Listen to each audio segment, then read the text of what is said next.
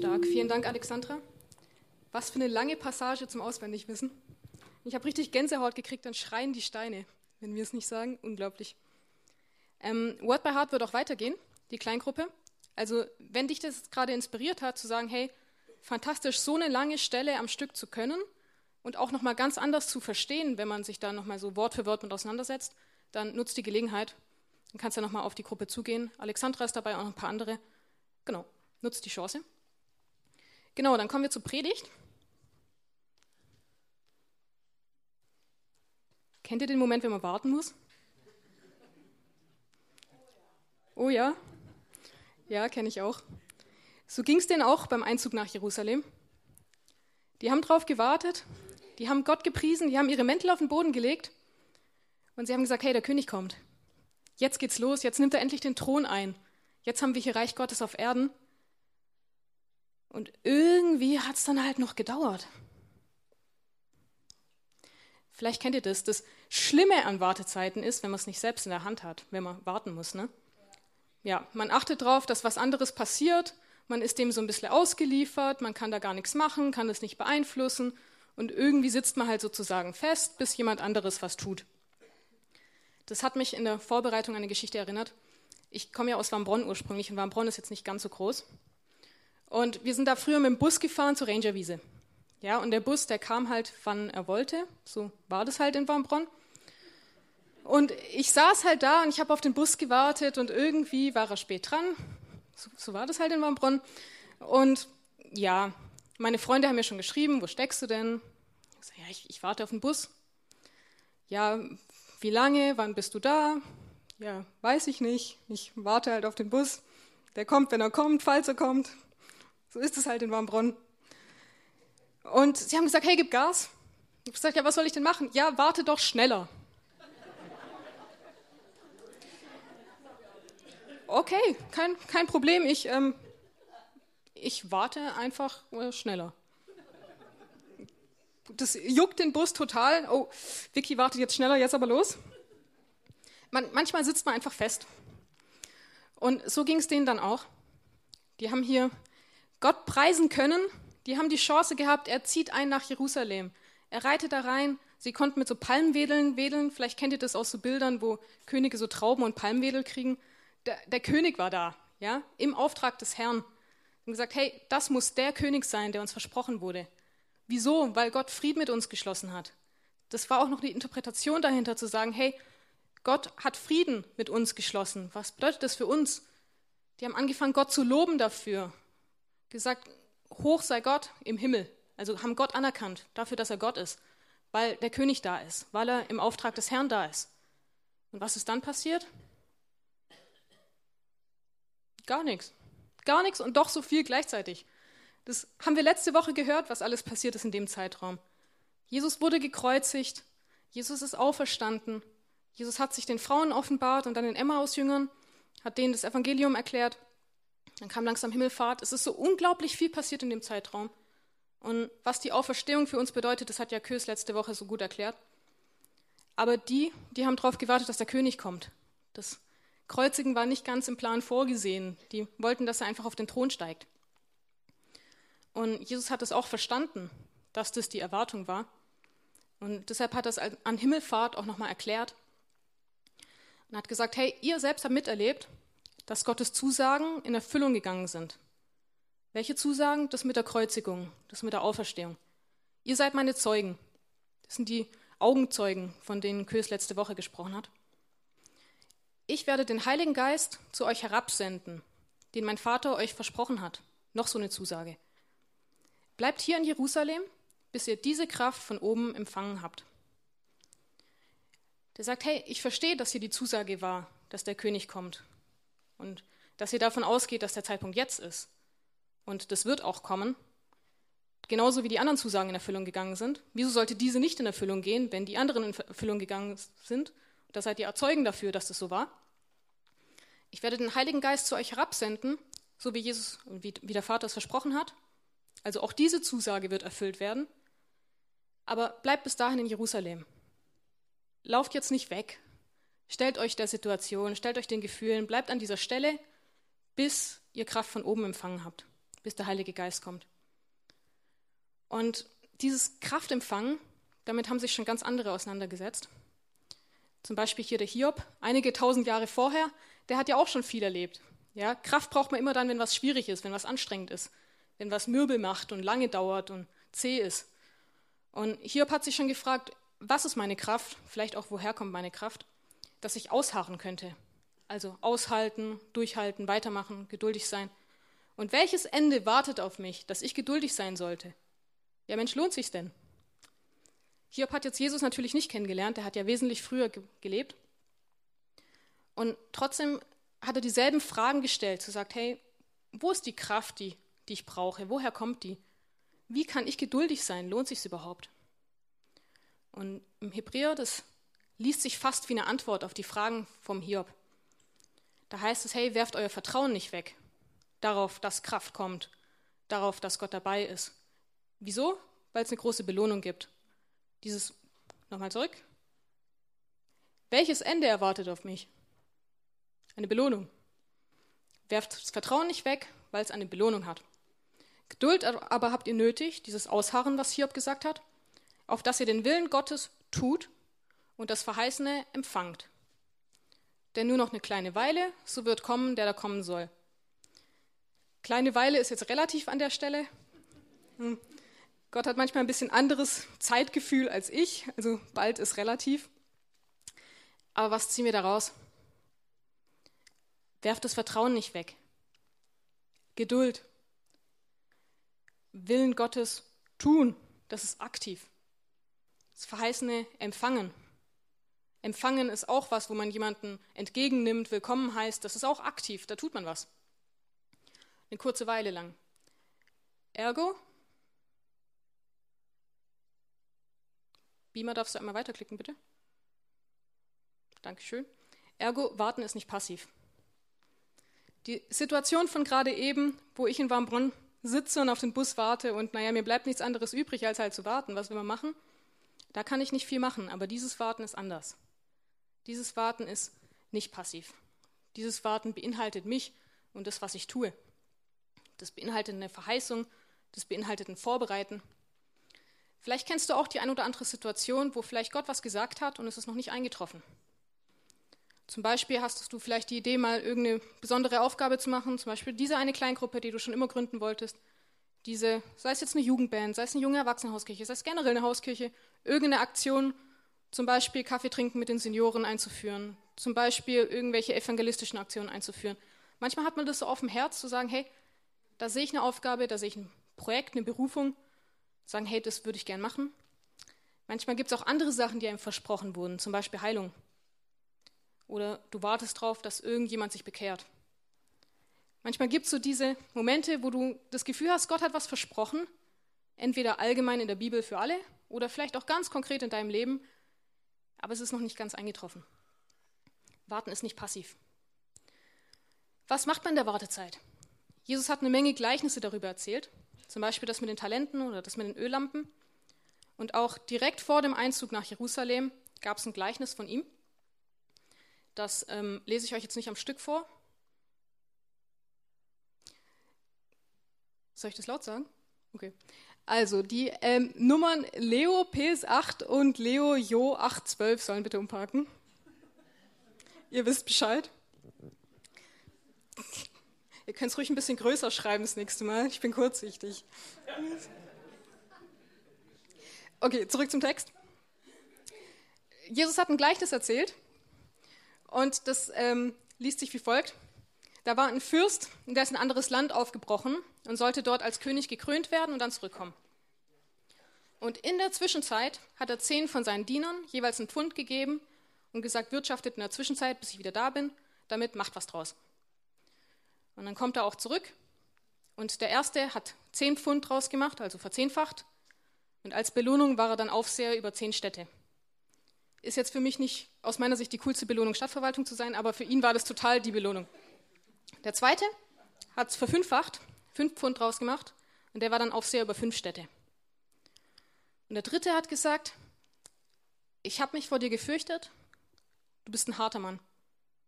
Ich habe es deshalb versteckt und ich habe gar nichts draus gemacht. Und das kam bei Jesus nachher nicht gut an.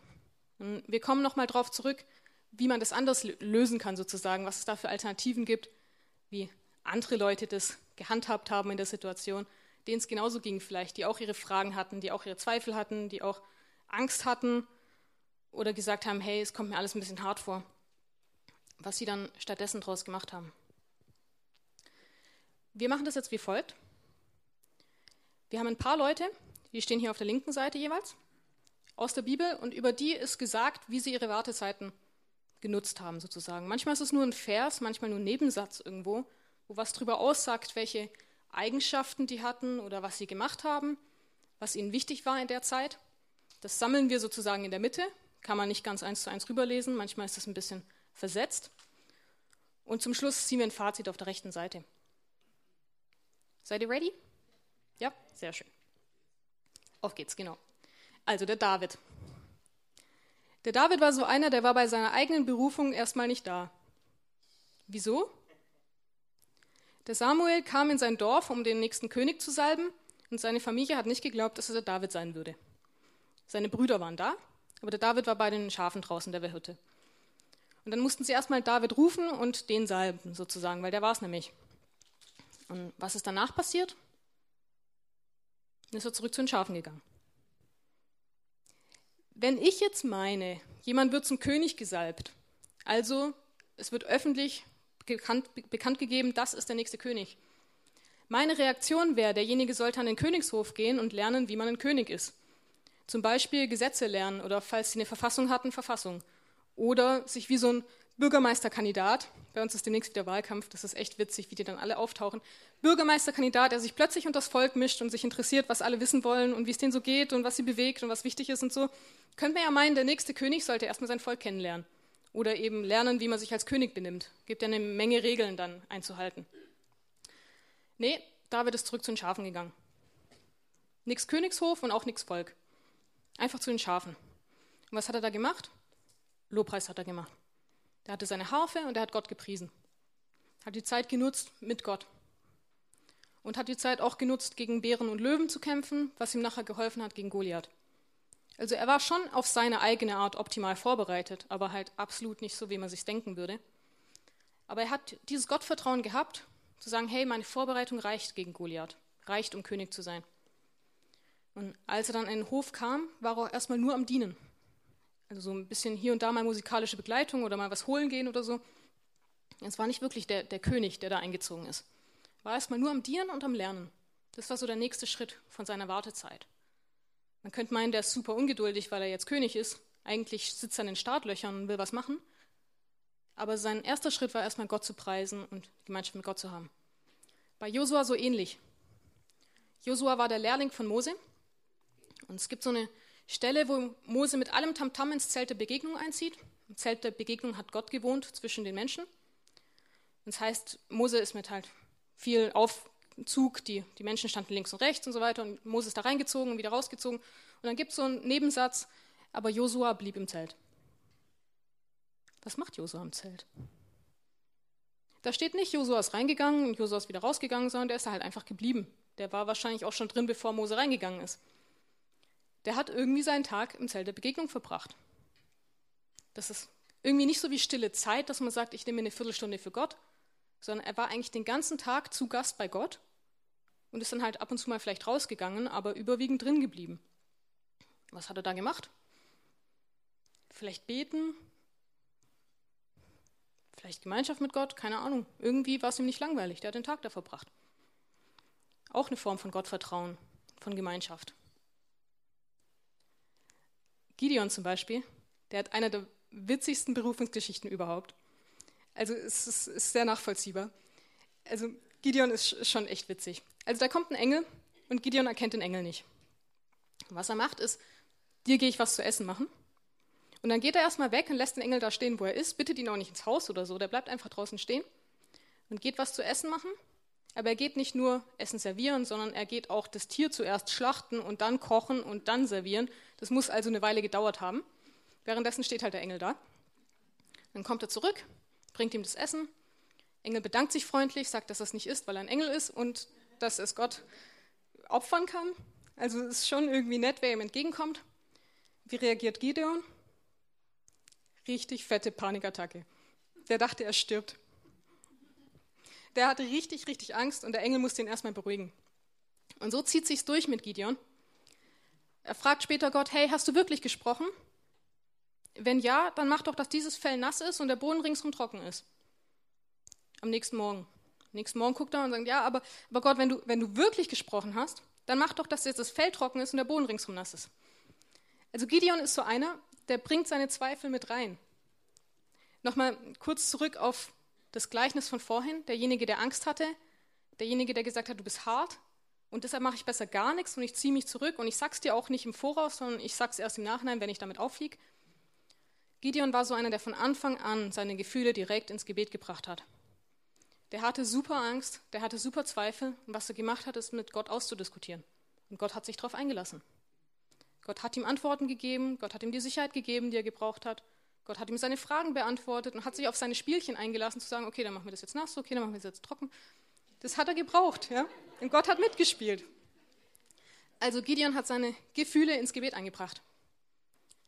Das ist auch so ein Nebeneffekt. Große Berufungen oder Verheißungen haben normalerweise Gefühle als Reaktion.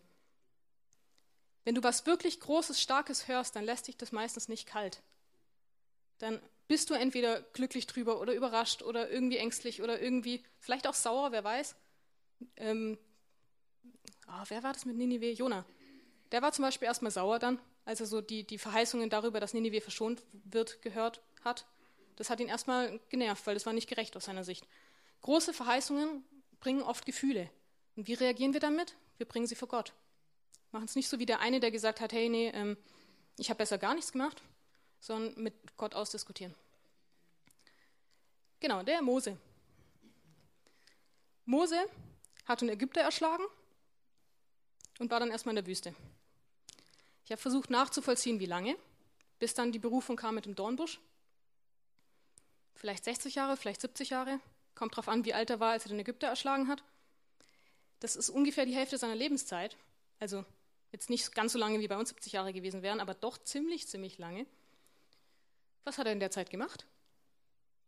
Auch Schafe gehütet, ja. Aber was musste in der Zeit passieren, dafür, dass Mose bereit ist, dafür, dass Mose dann befähigt ist oder dafür, dass der Zeitpunkt gekommen ist? Der Pharao ist gestorben in der Zwischenzeit, ja. Aber was musste mit Moses Herz passieren in den 60, 70 Jahren in der Wüste, dass Gott sagt, okay, jetzt ist der Zeitpunkt, jetzt schicken wir ihn zurück. Jetzt soll er den Auszug dann anführen, jetzt soll er die Leute ins verheißene Land aufbrechen lassen. Moses Reaktion war auch witzig. Da redet ein Dornbusch mit ihm. Okay, es war nicht sicher, ob der Dornbusch geredet hat. Es, der Dornbusch brennt und es kommt eine Stimme aus dem Off und sagt, hey Mose, du sollst dies, das, jenes tun. Und seine erste Reaktion ist, ich kann nicht reden. Ja, aber der Dornbusch kann reden, oder? Von all den Argumenten, die er hätte bringen können, war, ich kann nicht reden, nicht gerade das Stärkste, aber es war halt das, was ihm am wichtigsten war. Und in manchen Auslegungen heißt es auch, vielleicht war Mose ein Stotterer. Also vielleicht kann man auch nachvollziehen, dass ihm Reden besonders schwer fiel im Vergleich zu anderen Leuten.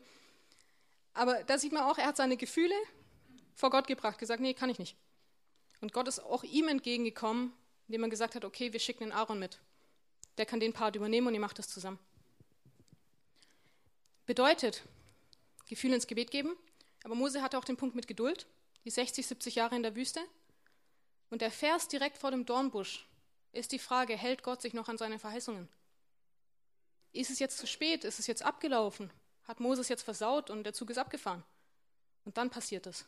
Also es gibt auch diese Geduld oder Treue von Gott, aber auch gegenüber Gott zu sagen, hey, ich glaube dir, ich bin geduldig, dass du noch zu deinen Verheißungen stehst. Weil wie vorhin in den Versen, die anderen sind eingetroffen, wieso sollte diese nicht eintreffen? Genau, dann Henok überspringe ich mal ein bisschen.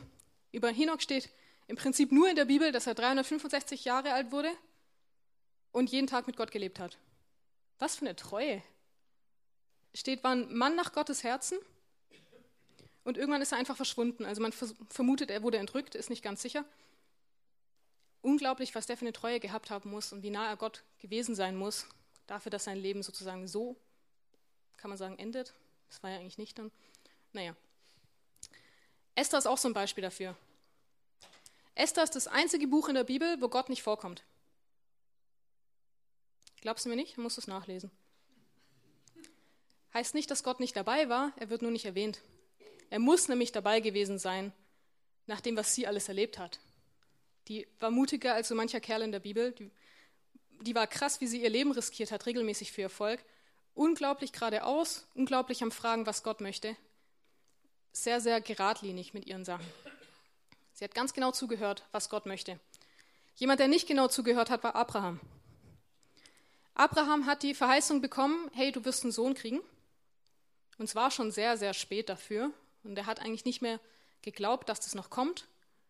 Und irgendwie wurde er dann ein bisschen ungeduldig und dann gab es einen Ismael. Abraham hat nicht genau zugehört. Die Verheißung war, dass er und Sarah einen Sohn bekommen würden und nicht, dass er sich sozusagen selbst drum kümmern soll. Also man, man muss schon aufpassen, was genau die Formulierung war. Noah zum Beispiel mit seiner Arche, der sollte sofort loslegen, bevor es regnet. Der sollte nicht warten, bis es anfängt zu regnen.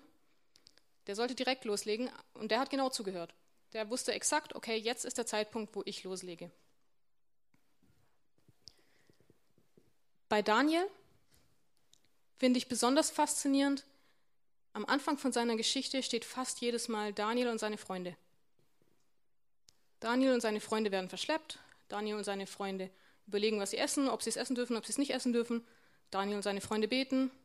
Daniel und seine Freunde später im Feuerofen. Eine ganze Menge Sachen haben die zusammen erlebt. Man fragt sich doch auch ein bisschen, was wäre Daniel ohne seine Freunde gewesen am Anfang. Später war auch allein ein starker Charakter, aber am Anfang ganz, ganz viele Situationen Daniel und seine Freunde zusammen. Die meisten von denen waren nicht allein unterwegs. David hatte einen Jonathan, der Josua hatte einen Kaleb und den Mose, also zu Beginn zumindest. Mose hatte Aaron. Esther zum Beispiel hatte Mordecai, ihren Onkel. Ja, Noah Familie, Daniel Freunde. Die meisten waren zusammen unterwegs, als Team, haben das nicht alleine getragen.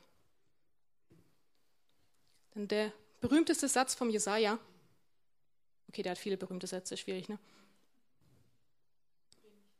Richtig. Hier bin ich, sende mich. Ist aus meiner Sicht der berühmteste Satz. Da gab es einen Bedarf. Gott hat nicht klar formuliert, wer gehen soll. Der hat gesagt, es wäre jetzt sozusagen geschickt und Jesaja hat gesagt, hier bin ich. Schick mich. Jesaja, Jesaja war auch nicht der Einzige, der so reagiert hat. Es war häufig nicht eine konkrete Person, die rausgepickt wurde und gesagt wurde, okay, du, Glückwunsch, das ist jetzt dein Schicksal, let's go.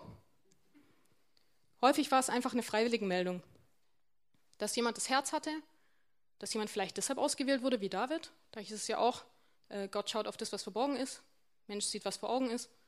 Der wurde deshalb rausgesucht, vielleicht nicht ganz freiwillig, aber so ein bisschen. Und Jesaja hat sich gemeldet. Zum Beispiel auch der Junge mit den Fischen. Da gab es einen Junge, der hatte Brote und Fische bei der Speisung der 5000. Jesus sollte ein Wunder machen, um die alle zu ernähren. Und der Junge hatte halt Fische und er hatte auch Brote und hat selbst natürlich jetzt nicht hingekriegt, die zu vermehren, aber ein bisschen was war da und Jesus wird es schon hinkriegen und hier, bitteschön. Wenn es den nicht gegeben hätte zu dem Zeitpunkt, der sagt, ja, okay, ich habe hier ein bisschen was, ich gebe dir, was ich habe, dann wäre dieses Wunder nachher gar nicht möglich gewesen. Und das, so ist es häufig, auch mit Jesaja zum Beispiel. Die vielen Sachen danach wären gar nicht wirklich möglich gewesen, für ihn als Person sowieso nicht, aber auch sozusagen für Gott durch ihn nicht, wenn er nicht gesagt hätte, okay, ich vertraue dir, hier bin ich, sende mich. Heißt nicht, ich gehe alleine. Der war, ja sozusagen klar, dass Gott mitkommt. Das war auch eine sehr starke Begegnung, die er davor hatte. Also wahrscheinlich auch aus dem großen Glauben heraus dann. Aber diese Bereitschaft zu sagen, ich weiß nicht genau, worauf ich mich einlasse, und trotzdem habe ich ausreichend das Vertrauen oder ausreichend das, wie wir es vorhin schon hatten, das Gefühl, dass ich geliebt bin, das Gefühl, dass du gut bist, das Gefühl, dass du schon weißt, was du tust, dass du einen Plan hast, dass du dich an die Sachen hältst, die du versprochen hast. All diese Attribute, die man sagt, hey, ein gutes Gottesbild beinhaltet das. Zu sagen, okay, das bietet mir die Grundlage, zu sagen, ich vertraue dir und mehr als das, ich gehe noch den Schritt, selbst aktiv zu werden. Ich melde mich freiwillig. Ja, jetzt haben wir eine ganze Sammlung von Eigenschaften sozusagen in der Mitte. Die meisten beginnen mit G und ich habe auch irgendwann versucht, welche zu finden, die mit G beginnen, um das dann beizubehalten. Hat nicht ganz funktioniert. Aber man kann es so ein bisschen zusammenfassen, sozusagen. Es gibt ein paar Eigenschaften, die beinhalten Charakter, wie jetzt zum Beispiel Treue, ist auch was, was man lernen kann, aber es ist auch eine Charaktereigenschaft. Vielleicht gehört auch eine gewisse Verbindlichkeit dazu, wenn dann der Gehorsam dazu kommt, dass man sagt, okay, ich bin treu und ich höre zu und ich halte mich dran und ich bin nicht so rebellisch, sondern ich mache das so, wie mir gesagt wurde. Da kommt dann der Gehorsam dazu. Zu fragen, was Gott will, ist ja auch so ein bisschen Teil vom Gehorsam, weil woher willst du wissen, was du machen sollst, wenn du nicht weißt, was du machen sollst? Und es dann geradlinig durchzuziehen. Gerne zu dienen, sich gerne unterzuordnen. So eine Art gesunde Demut zu haben. Sagen, okay, bodenständig. Haben viele von denen, die später Könige wurden, gebraucht, damit sie später nicht abheben, damit sie wissen, woher das kommt, wem die Ehre gebührt, wer derjenige ist, der Menschen erhebt oder wieder zu, absägt, erniedrigt, zurückbringt. Einfach damit sie den Charakter bauen können in dem Zeitraum, den sie später brauchen, für das, was sie später tun, für das, was Mose zum Beispiel später getan hat oder für das, was David später getan hat. Das hat diese Zeit gebraucht, diese Wartezeit zwischen Verheißung und zwischen Eintreffen. Ich habe mich in der Vorbereitung oft gefragt, wieso hat Gott die Angewohnheit, Sachen zu früh zu sagen? Irgendwie, er sagt Bescheid und dann passiert erstmal gar nichts und Jahre später trifft es dann ein. Wieso sagt er es nicht einfach rechtzeitig? Und dann, wenn es halt kommt, dann muss man nicht warten. Das ist ein bisschen so, wie wenn du einem Kind zu früh sagst, dass es bald Geburtstag hat. Es wird dich Tag für Tag fragen, ob heute der Tag ist, ob morgen der Tag ist. Ich habe früher meinen kleinen Bruder öfters ins Bett gebracht und er hat irgendwann Mitte Juni mal gebetet, Jesus, ich fand es schade, dass heute nicht Weihnachten war. Bitte mach, dass morgen Weihnachten ist. Das, das, das ist so ein Glaube von einem Kind, aber auch die Ungeduld von einem Kind. Zu sagen, hey, es ist Mitte Juni und ich möchte, dass jetzt Weihnachten ist. Ja? Und so sind wir halt auch manchmal. Manchmal wollen wir einfach, dass die Sachen, vor allem wenn sie gut klingen, genau jetzt passieren. Aber Gott hat in seiner Timeline vorgesehen, dass was zwischendrin passiert. Und das ist genau der Zeitraum, den auch all diese Leute hier durchlaufen mussten. Sagen, hey, es gibt erstmal eine Zeit, sei es in der Wüste, sei es am Dienen, sei es vielleicht auch in Gefangenschaft, wie jetzt beim Daniel, der wurde ja quasi entführt, verschleppt in ein anderes Land. Also es gab viele Zeiten vorher, die erstmal nicht gut liefen und auch überhaupt nicht so, wie es eigentlich klang in der Verheißung. Aber das waren Zeiten, die waren notwendig, um den Charakter zu bauen, um sich aufs Wesentliche zu fokussieren, um genau diese Eigenschaften, die die sich angeeignet haben, sich anzueignen. Okay, aber was konkret kann man daraus dann als Fazit ziehen? Säule 1 in guten Wartezeiten, Gemeinschaft mit Gott. David hat es vorgemacht mit seiner Harfe und den Schafen. Der Josua hat es vorgemacht im Zelt der Begegnung. Der Gideon mit seinen Zweifeln und Diskussionen Gott gegenüber. Mose hat auch erstmal protestiert. Mose hat später auch viel Gemeinschaft mit Gott gehabt. So viel Gemeinschaft, dass er quasi eine Tüte über den Kopf ziehen musste, weil sein Gesicht so gestrahlt hat vor lauter Gegenwart Gottes. Also ich, ich hoffe, dass meine Ausschweife euch ein bisschen dazu inspirieren, mehr Bibel zu lesen, weil es gibt wirklich coole Geschichten drin. Also es gibt wirklich so Geschichten, da denkst du, Mensch, habe ich vielleicht schon mal gehört, aber es ist wirklich faszinierend. Esther zum Beispiel.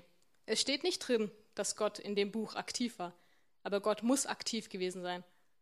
Also das ist das Buch, wo ich euch am ehesten für heute Nachmittag empfehlen würde, Esther zu lesen. Es lohnt sich. Ich verrate nichts. Es lohnt sich. Abraham natürlich hatte der Gemeinschaft mit Gott. So jeder einzelne von denen hat die Wartezeit genutzt, um eine Nähe zu Gott zu entwickeln, eine Art Intimität, dass er im Alltag dabei ist, dass es nicht nur Sonntagmorgens ist, sondern dass es ein Teil vom Alltag ist, Gemeinschaft mit Gott zu haben. Für Josua war das noch normaler als alles andere. Das war sein Kern des Alltags, Gemeinschaft mit Gott. Säule 2, dienen. Im kleinen Treu zum Beispiel kommt auch direkt vorm Einzug nach Jerusalem zu sagen, hey, wenn du den Charakter bauen willst, mehr Einfluss zu haben oder was Größeres zu reißen, wenn du den Wunsch hast, dann dien. Dann bring dich ein, dann ordne dich unter, dann lern was. Das ist so das Credo, wo sich so ein bisschen durchzieht, zu sagen, hey, man fängt unten an. Also man, man hat diese Treue im Kleinen zu sagen, hey, ich gebe mein Herz rein, es ist mir wichtig, auch wenn es keiner sieht, sich unterzuordnen, gehorsam zu sein. Im selben Atemzug aber nicht dasselbe Gemeinde und Gesellschaft. Nicht im Sinne von, das ist der Ort, wo ich diene, sondern im Sinne von, ich habe Freunde, die mich zurechtweisen, die mir sagen, was richtig ist, die mich zurück auf den Weg bringen, wenn mal was abdriftet, wo man auch mal untergehen kann in der Masse, wo man nicht immer derjenige sein muss, der es weiß, wo man nicht immer stark sein muss oder nicht immer vorne rausgehen. Mose zum Beispiel hatte irgendwann diese Situation, er sollte beide Hände hochhalten und es hing davon ab, dass sie oben bleiben, ob sie den Krieg verlieren oder gewinnen. Und er konnte einfach irgendwann nicht mehr. Und dann gab es Josua und nochmal irgendjemand. Aaron, glaub. Aaron, danke. Der, dessen Aufgabe es dann war, deren Aufgabe es war, Moses Arme hochzuhalten.